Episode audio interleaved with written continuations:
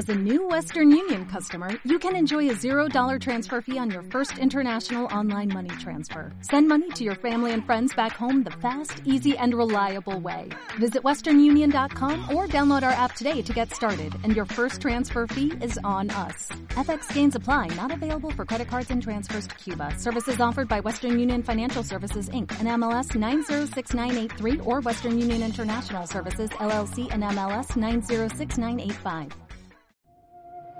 Si no sabes qué hacer, a dónde acudir y has recibido muchos no como respuesta, este podcast te brindará un espacio de ayuda y orientación. Bienvenidos a la consulta. Hablemos de extranjería, nacionalidad y asilo. Con la abogada Machelin Díaz.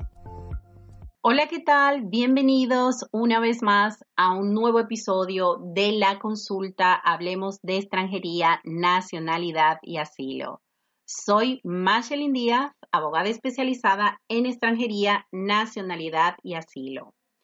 En este episodio de podcast quiero hablar referentes a las citas de asilo y las solicitudes presentadas en el año 2020 y las solicitudes presentadas en el año 2019. Realmente el tema de las citas de asilo no es una situación que se ha visto empeorada por la situación de la pandemia. Esto es una situación que venimos arrastrando año tras año.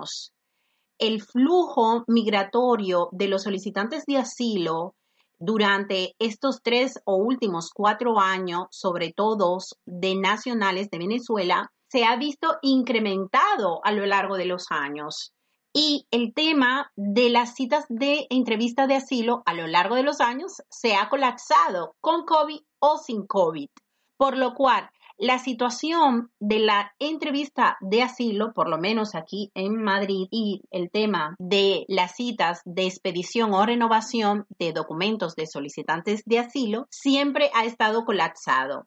Nosotros, a lo largo de nuestra experiencia, hemos podido comprobar que el Ministerio de Interior realiza estrategias para poder tener o dotar de personal para las cantidades de solicitantes de asilo, las personas que solicitan asilo. Nosotros vemos que en los primeros meses de cada año, el Ministerio de Interior en Madrid alarga su horario de atención de 9 a 7 de la tarde, recibiendo personas para notificación de resolución, incluso para entrevista de asilo. Esto ha cambiado a lo largo de los años. El tema del asilo, si nosotros hacemos un bosquejo esquemático y cronológico, nos vamos a comprobar que esto a lo largo de los años no tiene nada que ver. ¿Qué pasa ahora con la situación del COVID? Pues la situación del COVID hace que las solicitudes de asilo hayan disminuido. ¿Por qué? Porque hay muchas personas que no han podido llegar a España y presentar su solicitud de asilo porque las fronteras están cerradas. Por lo cual, si nosotros vemos las cifras de las solicitudes presentadas durante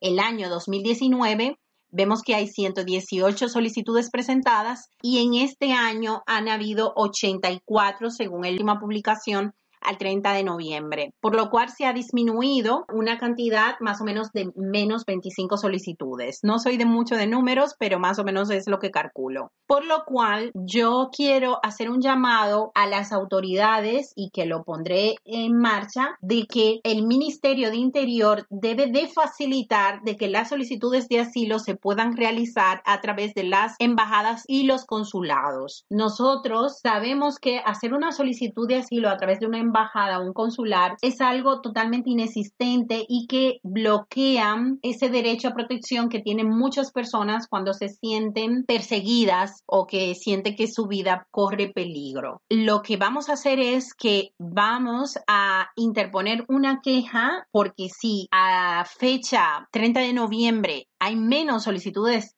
de asilo en comparación con el año pasado, se debería de atender a más personas y no tener el problema que tenemos ahora de que no hay citas de renovación, citas para recoger notificaciones y no hablemos de la comunicación que tenemos con la oficina de asilo. Es una comunicación inexistente porque nosotros los abogados nos obligan a que nos comuniquemos de manera por escrito y ya sabemos que es papel sobre papel. No sabemos cuál es la situación del estado de la solicitud de nuestra nuestros clientes, estamos en un total limbo, no hay citas para renovar nuestros documentos y también las solicitudes han disminuido, por lo cual debemos de interponer una queja al Ministerio de Interior porque ya sabemos que por la situación del COVID el aforo se ha limitado, pero las cantidades de solicitudes han bajado, deben de por lo menos normalizar la situación y que los solicitantes de asilo no se queden en un limbo jurídico. Muchas gracias por escucharnos y por compartir este episodio de la consulta Hablemos de extranjería, nacionalidad y asilo. Recuerden suscribirse a nuestro canal